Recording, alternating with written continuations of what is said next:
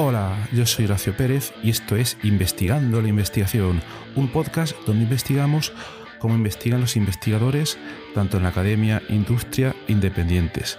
Todo ello mediante entrevistas y debates abiertos, técnicas y estrategias para mejorar todas las partes del proceso investigador y no menos importante, opiniones abiertas que espero llamen tu curiosidad y te hagan también reflexionar.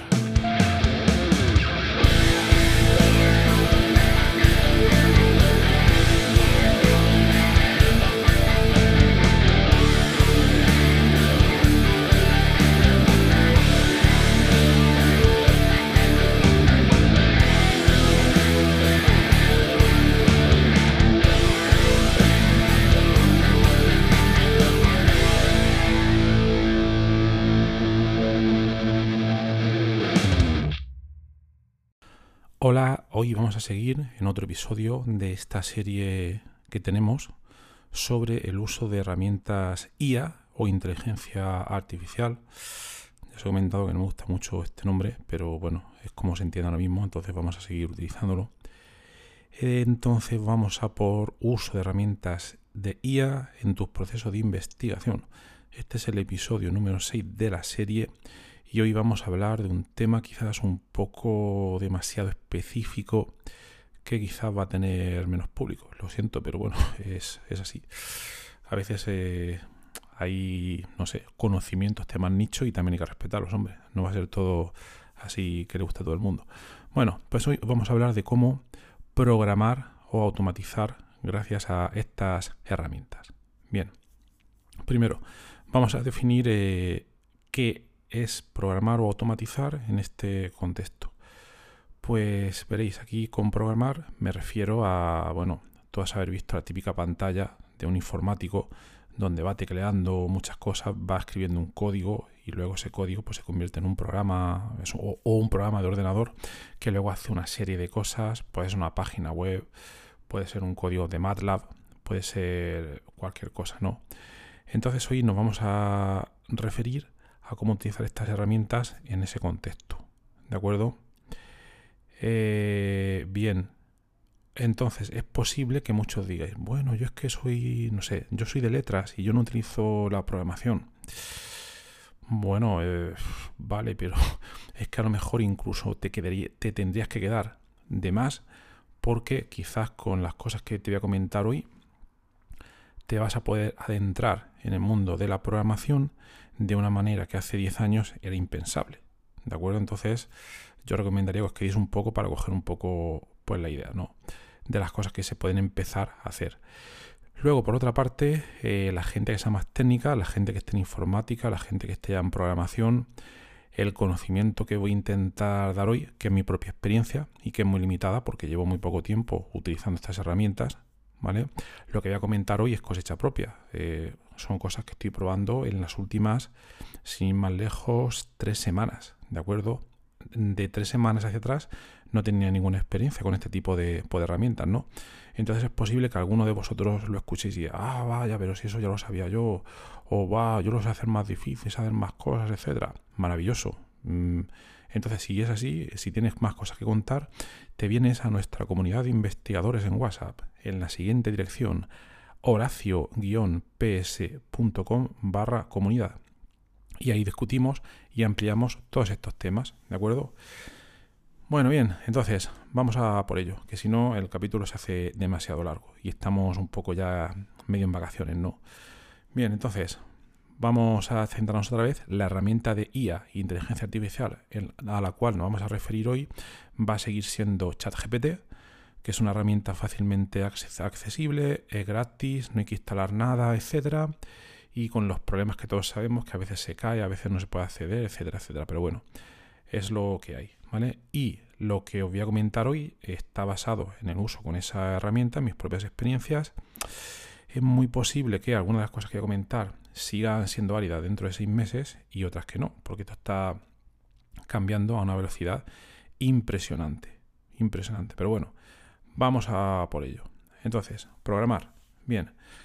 Pues yo hace tiempo, yo soy químico computacional de formación y yo he programado muchísimo durante finales de mis estudios de carrera, mi trabajo fin de grado, mi tesis doctoral, después de mi tesis doctoral, etcétera. Y luego ya llegó un momento que me dediqué más a mm, gestionar proyectos, aplicar a proyectos, a dirección de un equipo de investigación y entonces ya la tarea de programar la tuve que dejar un poco de lado porque no, me, no, no te da la vida cuando eres investigador principal para hacer tantas cosas, no. Me gusta, sí, me gusta, me encanta, pero requiere muchísimo tiempo, requiere dedicación plena. Y cuando eres investigador principal es imposible dedicar gran parte de tu tiempo a una sola tarea. Tienes que ser como una especie de director de orquesta y estar un poco eh, bailando entre muchas notas, ¿no? Entonces, eh, me, ha gustado lo que voy a comentar porque eh, no es la panacea, no es magia, os ha abierto muchísimo, pero me ha hecho retrotraerme a aquellos tiempos hace 10 años en que yo programaba muchísimo más y la verdad que estoy contento con lo que estoy experimentando. ¿Vale? Entonces, bueno, Vamos un poco ya, un, poco a la práctica. Bueno, pues, pues veréis. Ya he comentado en los episodios anteriores cómo estas herramientas nos permiten hacer cosas en principio asombrosas, en la realidad bastante prácticas a la hora de, bueno, generar documentos, ya hablábamos de preparar los borradores de nuestras publicaciones, también para proyectos de investigación y un largo etcétera. Pero os podéis imaginar que del mismo modo nos pueden servir para, programar, porque al final un programa informático se puede ver como una especie de texto, ¿no? Y entonces estas herramientas, las inteligencias artificiales, los grandes modelos de lenguaje que hay detrás, los Large Language Models, en realidad están entrenados con cantidades masivas de texto, que no me voy a meter ahora hablar de eso por dos razones. Primero, porque requeriría varios episodios y segundo, porque no me he podido adentrar en todos los detalles todavía. Es tan complejo lo que hay detrás. Es impresionante. Bueno, pues entonces, a lo que vamos. Una inteligencia artificial como ChatGPT puede generar textos de manera famosa. Un código, un programa de ordenador es, en su esencia, un texto con una serie de características, ¿vale?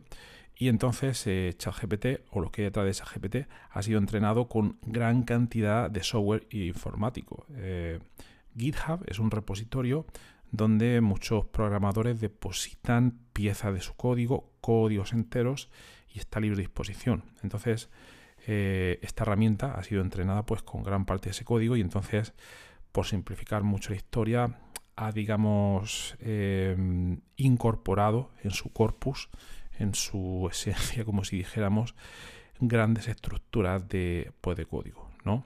Pero bueno, vamos ya a la práctica pues, de una vez. ¿Qué es lo que se puede hacer y qué es lo que no se puede hacer desde mi perspectiva y desde mi corta experiencia? Y por favor, rebatidme en cualquier momento, os lo agradeceré. Yo no soy aquí el más listo ni el más enterado, solo que practico cosas. Bien, pues vamos a por ello. Primero, limitaciones. Bien, Pues lo primero que os recomendaría, si queréis practicar cómo generar código, eh, lo primero que os recomendaría es tener acceso a GPT-4. ¿Cómo se tiene acceso a GPT-4? Bueno, pues te vas a ChatGPT, eh, te abres una cuenta gratis, etcétera, y pagas. Es que yo no quiero pagar, es mucho dinero. Son 20 o 12 euros al mes, no me acuerdo. Con las cosas que puedes hacer, mm, te ahorras dos bocadillos o lo que sea son, ya te digo, 20 o 12 euros al mes, ¿vale? Por un mes de prueba no te va a pasar nada. Así que te pagas un mes de acceso y entonces tienes acceso a GPT-4, ¿de acuerdo? Bien, porque hay muchísimas diferencias, por lo que yo he podido observar y por lo que he podido leer en muchos sitios, de eh, rendimiento y fiabilidad a la hora de generar código entre eh, GPT 3.5 y GPT 4. Entonces, lo primero, pagar un poco, ¿eh? que no pasa nada.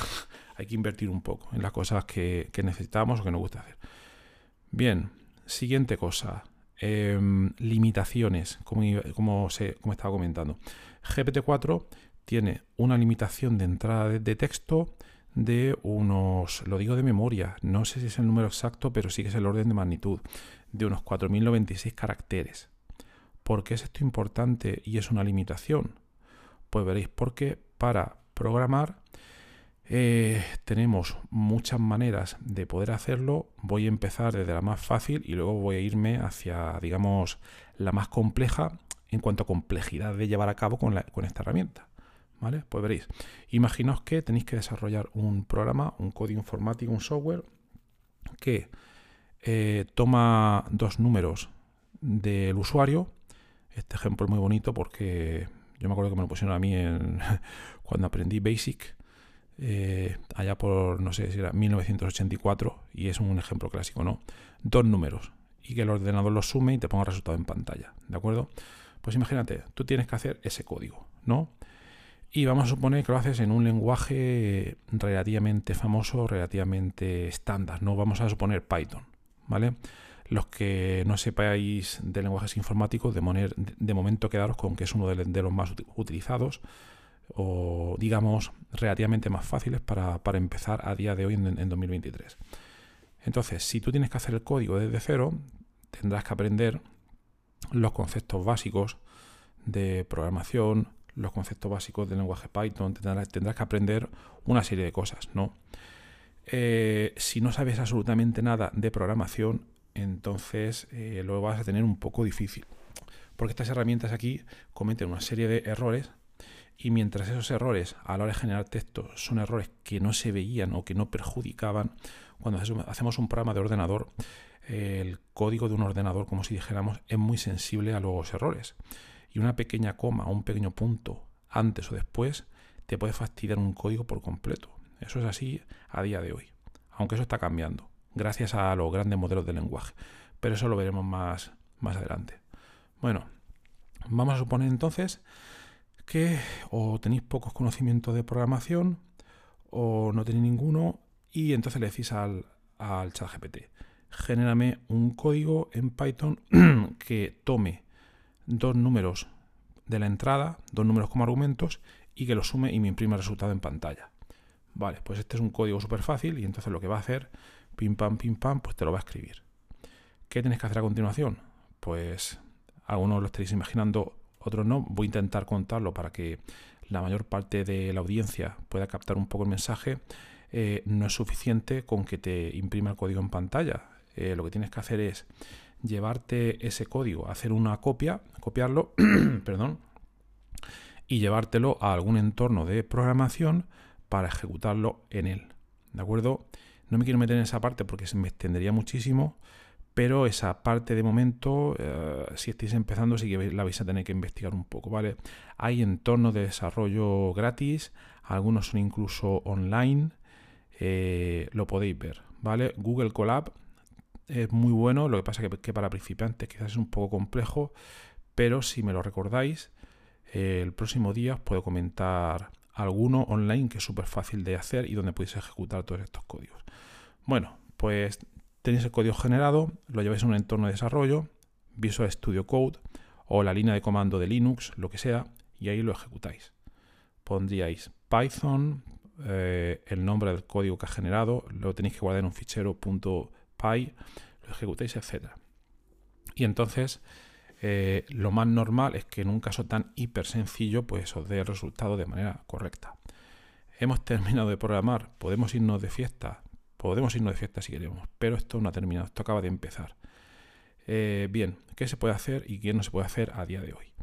Para ejemplos tan sencillos, es impresionante porque en, muchos lenguajes es que eh, no es que solo le digas Python, sino que le puedes decir una gran cantidad de lenguajes yo he probado, yo he probado por ejemplo, con Fortran 77, el lenguaje que escribí para mi, el, lenguaje en el que escribí el código de los programas que utilicé en mi tesis, ¿no? Eh, he probado muchos otros y los escribo sin problemas y no y al ejecutarlo pues funciona, ¿no? Pero insisto en casos muy sencillos, ¿vale? Entonces, una de las limitaciones es que eh, lo que nosotros le queramos pedir se lo tenemos que explicar de la manera más clara posible. Si tenemos que emplear una línea, dos líneas, tres líneas en explicárselo, cuanto más información le demos, pues mejor. Pero ojo, porque siempre tenemos un límite cuando le damos el prompt.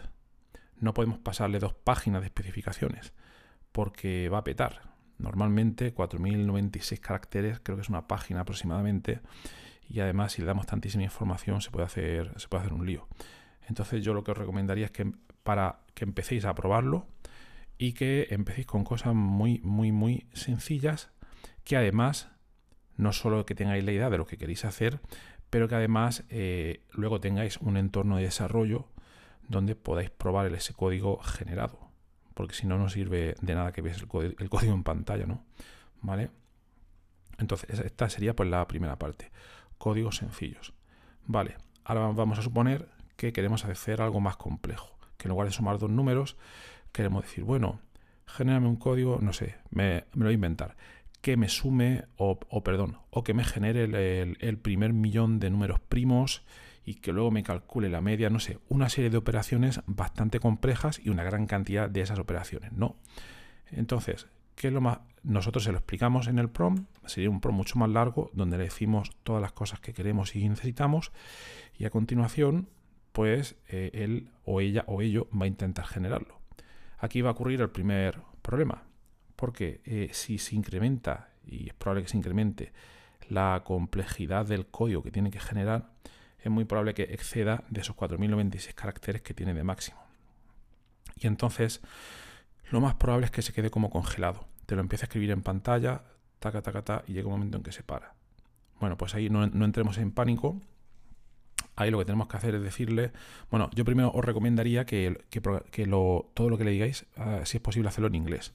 ¿vale? Por las cosas que yo he probado me, da la impresión de que le resulta más fácil, ¿vale? Pero bueno, y si no, pues lo, lo intentéis en español.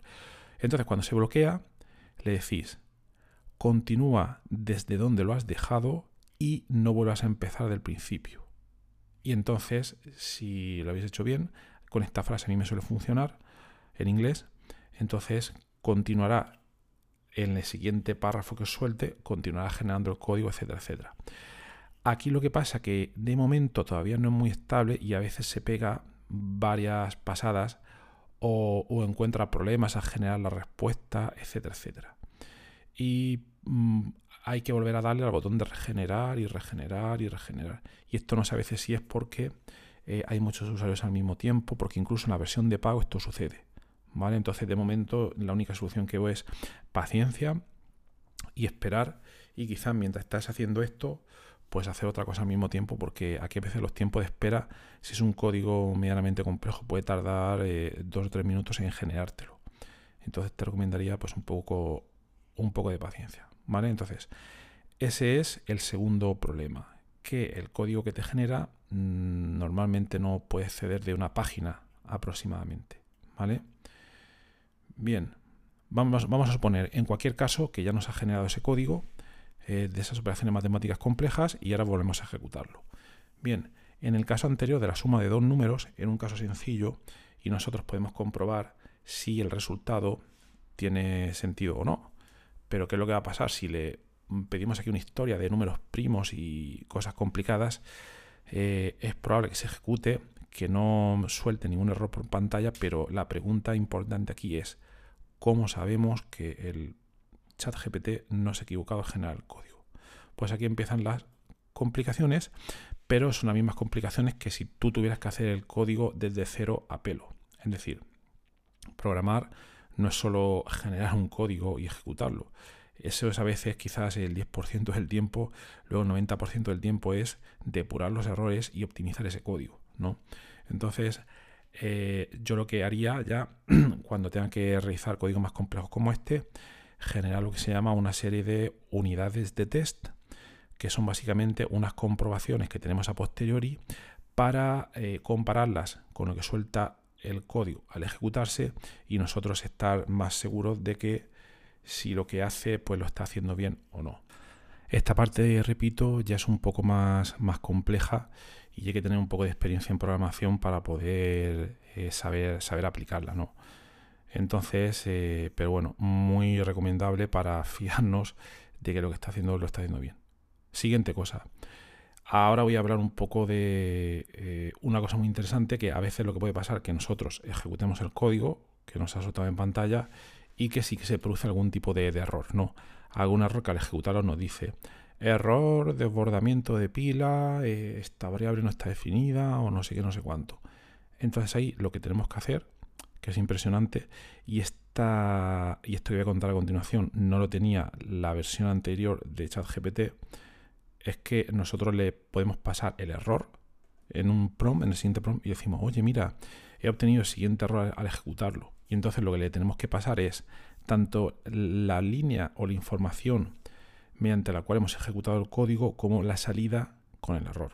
Entonces se lo pasamos y obviamente que eso quepa en, los 4096 caracteres, porque si es un error de 200.000 líneas no se lo va a tragar, ¿de acuerdo? En el caso de que fuera así, pues le pasaría un trozo por del error, ¿vale? Pero si es un, error de pocas líneas, pues se lo pasamos entero. Y entonces muchas veces sucede, por mi experiencia, bueno, vaya, lo siento, me acabo de dar cuenta de que he cometido un error y el error es muy probable que esté en la línea no sé cuánta, no sé qué. No te preocupes que vuelva a generar el código. Vuelva a generar el código, lo ejecutas. Y en casos que he probado, que son de una dificultad media, pues muchas veces los ha corregido a la segunda vez, pero otras veces también me ha pasado que eh, a la tercera vez y cuarta vez no me lo ha corregido y luego eh, me lo ha corregido si le añado algún tipo de información comentándole por dónde pienso yo que pueden ir los tiros del error. ¿Vale? decir, mira, se obtiene este error, podría estar relacionado porque falta una variable donde sea o que esa variable no está inicializada, bla, bla, bla. Ah, sí, gracias por la ayuda. Entonces, tal. Y te, genera el código correcto, ¿vale? Entonces, lo que quiero decir con esto es que a mí me da la impresión de que, eh, primero, muchas veces debe ser una ronda iterativa de primera generación de código, depuración, errores, etcétera, etcétera, donde tenemos que, contar con la herramienta para que depure y mejore ese código. Eso por una parte. Y luego que tenemos que tener eh, mucho cuidado en hacer unos prompts que tengan la mayor cantidad de información posible porque ChatGPT no hace magia. Cuanto más información y más concisa le demos, mejor nos lo va a hacer. ¿De acuerdo? Bien, pues ahora eh, otra de las limitaciones es que eh, cuando, que se me olvidó comentarlo antes, cuando le pasamos el error, eh, ChatGPT tiene en memoria, se acuerda del código que ha generado anteriormente, ¿no? Entonces no tenemos lo, o dicho de otra manera, lo ideal es que cada vez que empezamos una nueva sesión de programación, en el lado izquierdo de la pantalla se abrirá, tenemos una especie de histórico con una especie de líneas y en cada una de esas líneas está cada una de las sesiones que hemos trabajado, ¿no? Entonces, si queremos aprovecharnos de esta característica tan importante como es la memoria que va guardando ChatGPT, entonces tendré, cuando, por ejemplo, volvamos al día siguiente y, queremos, y queramos continuar esta sesión, no empecemos una desde cero, sino que vayamos a, a la pestaña anterior donde hemos estado trabajando para que él, ella o ello pues se acuerde, ¿vale? Otra limitación que se me ha olvidado de comentar es que actualmente, esto lo comento de la experiencia, eh, hay un límite de utilizar GPT-4. Creo que puedes hacer un máximo de 25 solicitudes, 25 prompts cada 3 horas. Y lo he comprobado, no, no está contando el número exacto, pero sí que he visto que en cierto momento se bloquea y dice que me tengo que esperar un tiempo hasta poder volver a utilizarla. ¿vale? Entonces también no hagáis pruebas a lo loco porque si no vais a perder ahí eh, posibilidad de explotar mejor pues, la herramienta. Más cosas. Unos están diciendo, vale, sí, eso está muy bien para generar programas pequeños, pero ¿qué pasa si quiero hacer un programa muy grande o si quiero depurar un código muy grande? Pues toda la razón, porque de momento, si tienes un código que tiene, voy a simplificar mucho la situación, un código que tiene 10.000 páginas y solo le puedes pasar una, pues oye, va a estar la cosa de momento difícil. Quizás dentro de un año le puedas pasar el código entero, no te digo que no, pero a día de hoy pues no se puede. Entonces yo ahí lo que probaría, y lo estoy empezando a probar con algunos códigos, es que eh, le paso una parte del código donde yo tengo la sospecha de que pueda haber algún error. ¿Vale? Y, obviamente puedo estar equivocado, a lo mejor no, pues no hay ningún error, o mucho cuidado que esa parte del código puede estar perfecta y ChatGPT inducir ahí algún tipo de error o porque lo quiere mejorar demasiado y al cambiarte y si te surge una serie de modificaciones y tú cambias esa parte del código Luego, eh, mucho ojo, mucho ojo, porque en un código muy grande el cambiar una parte te puede afectar a otra. Entonces, eso lo haría con mucho cuidado o lo haría únicamente con partes de código que sean independientes y cuyo contenido interior, cuyas variables locales o como lo quiera llamar, no se vayan a ver afectadas o no afecten al resto del comportamiento global pues, de ese código, ¿no? Vale, entonces una solución sería, pues como he comentado, ir pasándole, ir pasándole trozos de ese, código para que nos lo vaya evaluando y nos diga, mira, aquí esto está bien, esto está mejor, esto se puede tal. Obviamente todo va a depender del prompt que nosotros le pasemos. ¿De acuerdo? Entonces, esta es la manera que yo veo ahora mismo práctica de analizar códigos grandes, con muchas líneas de, pues, código. ¿Vale? Lo estoy probando, lo estoy probando. Eh, bueno, y antes de comentaros cómo lo estoy probando, cómo estoy empezando a probar, se me ha olvidado de comentar una cosa. Eh, estamos hablando de analizar códigos con muchas líneas, pero también es importante eh, utilizar estas herramientas para generar códigos, para generar desde cero códigos extensos. ¿vale? Entonces aquí la aproximación que yo estoy empezando a utilizar, eh, no estoy reinventando aquí la rueda tampoco, es, es la de empezar primero como comentaba en los episodios anteriores, a la hora de escribir un texto largo, primero hacemos un esquema y luego vamos añadiendo capas, etcétera. Pues yo aquí lo que haría es generar una versión eh, únicamente con las ideas principales de ese código, únicamente con comentarios, ¿vale? desde una función principal y donde voy haciendo llamadas a diferentes funciones. Ahora lo siento, pero me tengo que meter el, lenguaje técnico más, más informático. Tendré que hacer llamadas a ciertas funciones que son, es decir, es como si hiciera, como si tuviera que hacer un libro, ¿no? Y primero voy a hacer la tabla, la lista de los capítulos, ¿no? Ya me sé la historia por dónde va a ir y voy a hacer la historia. Capítulo 1 se conocen, capítulo 2 se separan, capítulo 3 se reencuentran, ¿vale? Una historia por este tipo con muchos capítulos, ¿no? Y entonces utilizo ChatGPT para generar el código de esa primera versión que únicamente contiene los nombres de los capítulos, pero no contiene el texto de esos capítulos. Y luego ya utilizo la herramienta para ir generando cada uno de los capítulos. Y a su vez, cada uno de esos capítulos, cada una de esas funciones, puede tener otras subfunciones o partes eh, más, eh, digamos, más localizadas o, de, grano más fino. Entonces aquí la idea sería que esas partes de grano fino del código que sean independientes para que ChatGPT las pueda analizar o nos pueda ayudar a generarlas, ¿vale? Imagínate, por ejemplo, que una de esas partes es calcular una integral. Me lo estoy inventando, ¿no? Entonces esa parte la podríamos generar de manera independiente, incluso a veces depurar, ¿vale? Y así vamos encajando todas las piezas del código. Esta es una tecnología que ahora mismo está en progreso, es muy experimental, pero yo creo que es el futuro, ahora mismo. Vamos, estoy totalmente seguro. Estas herramientas van a mejorar muchísimo en capacidad y eh, yo veo que eh, yo soy profesor de informática, doy las prácticas de una asignatura y me estoy viendo este año, no sé, no sé, pero quizás el año que viene, explicando un poco más en detalle con ejemplos todo esto que estoy comentando ahora mismo, ¿vale? Entonces eso, otra idea sería para generar códigos más grandes, haciéndolo paso a paso haciendo todos los ladrillos del ego de la figura poco a poco y de manera individual. Puede llevar muchísimo tiempo, pero, pero de momento yo creo que para códigos de tamaño pequeño o medio puede funcionar bien. Para códigos más grandes ya no estoy tan, tan seguro, ¿no? Y obviamente también hay muchas otras herramientas que están incorporando estas soluciones. Tienes GitHub Copilot, que ha sacado una versión nueva, pero, pero bueno, eso lo podemos comentar otro día, si no, pues no da tiempo. Vale, bien, y quiero terminar con dos cosas que me he quedado a medio, lo siento. Em, este capítulo va, sin guion y lo estoy improvisando todo. No sé si os habéis dado cuenta, pero bueno, es, lo que hay. Entonces, em, otra manera de analizar códigos, que es lo que nos hemos quedado antes, ahora voy a comentar una manera que no es obvia para analizar por completo códigos. Y esto ya es un poco independiente del tamaño que, que sean. Bien, ChatGPT tiene detrás un modelo de lenguaje que se llama GPT-4 Y entonces eh, todas las maneras que he comentado hasta ahora mismo es que nosotros nos vamos a la página web, tecleamos cosas y salen cosas, ¿no? Pero hay una manera, digamos, un poco más automática de poder hacer esto y es a través del API.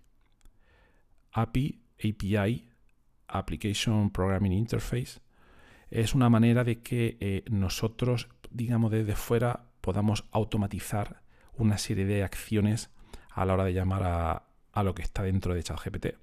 Entonces, básicamente, lo que podríamos hacer aquí, yo lo he estado probando estos días y, es impresionante, es que eh, cogemos un código de un montón de, líneas, ¿no? Y lo dividimos en trozos y nosotros de manera automática hacemos un programa que coge cada trozo, se lo envía a la API y le dice que lo analice y que te vuelque los errores y las cosas a mejorar. Tal. Y entonces con esto lo, que hacemos, hacemos un bucle, etcétera. Lo que hacemos es que no, no lo analice por completo. ¿Vale? Entonces, el poder que nos da el API es impresionante. Aunque el único problema que estoy viendo ahora mismo es que el modelo GPT-4 no está accesible a través del API. Está GPT 3.5. Pero bueno, estamos a 5 de abril de 2023. Esto yo creo que puede cambiar en cualquier momento. Bien, y ahora voy a terminar este episodio que se me ha hecho más largo de lo que yo pensaba, hablando un poco de lo que creo que es el futuro. Eh, yo lo que comento, esto ha venido aquí para, quedarse. Entonces, eh, yo creo que se va a pedir como, como, una capacidad importante para un programador, es saber utilizar todas, todas estas herramientas. Y también creo que la programación va, va a cambiar. Va a cambiar en el siguiente sentido. Hemos tenido siempre una programación de, eh, digamos, de pico y pala, como si dijéramos, donde nos poníamos a escribir el código desde la primera línea, ¿vale? Pero esto va a cambiar completamente. Y ahora nos vamos a tener que acostumbrar a conocer todas las herramientas, entender todo lo que hay detrás para orquestarlas todas y generar códigos impresionantes. Y entonces ahora todo va a pasar a depender de tener obviamente claras las ideas del código porque los tendremos que seguir leyendo un poco con nuestros ojos humanos, ¿vale? Pero entender bien las posibilidades que nos dan estas herramientas. Porque ya está pasando en algunas empresas. Algunas empresas están poniendo anuncios donde contratan a gente que sabe utilizar estas tecnologías. Y claro, una empresa dice, bien, eh, un tipo que sepa utilizar cosas como las que os he comentado yo hoy y me puede hacer un código en varios lenguajes en, un día y depurarlos, etcétera, obviamente, claro, ¿no? Y la documentación, etcétera. Frente a un programador clásico que le va a tardar varios meses, pues claro, mm, se lo va a pensar, ¿eh? ¿Vale? De momento no es tampoco la, la panacea, hay mucho hype todavía, pero yo creo que esto ha venido aquí para, para quedarse. Y bueno, ya termino de verdad comentando algunas cosas que estoy leyendo estos últimos días, que esto ya empieza a dar miedo donde algunos modelos del, de los del lenguaje están empezando a analizarse a sí mismos, ¿vale? Antes he comentado que básicamente yo, cualquier otra persona, le pregunta cosas al ChatGPT, etcétera, pero ahora mismo el ChatGPT se pregunta cosas a sí mismo y se modifica a sí mismo ciertas partes. Esto no lo he entendido muy bien porque lo, he mirado pues, muy por encima, pero supongo que se referirá a determinados códigos, ¿vale? Donde la herramienta donde el modelo de lenguaje automáticamente va modificando ciertos códigos, depurando y mejorando de manera iterativa. Eh, bueno, hay muchas más cosas, pero las iremos comentando en los próximos días. Pues nada más, espero que te haya resultado interesante. Este capítulo la verdad es que ha sido un poco difícil de realizar porque es muy difícil hacerlo para toda la audiencia, porque el que tenga cero conocimiento de programación, espero que os hayáis llevado alguna idea Mm, y que hayáis llegado hasta el final. Entiendo que puede ser un poco pesado. Y los que ya sepáis de programar, pues quizás algunas cosas os han resultado bastante obvias y no os he dicho ninguna cosa nueva, ¿no? Pero bueno, que quede claro que lo he comentado desde mi experiencia y por ver si a un público medio, ¿no? Pues le puede resultar interesante. Bueno, pues nada más, que tengáis un maravilloso día y hasta luego.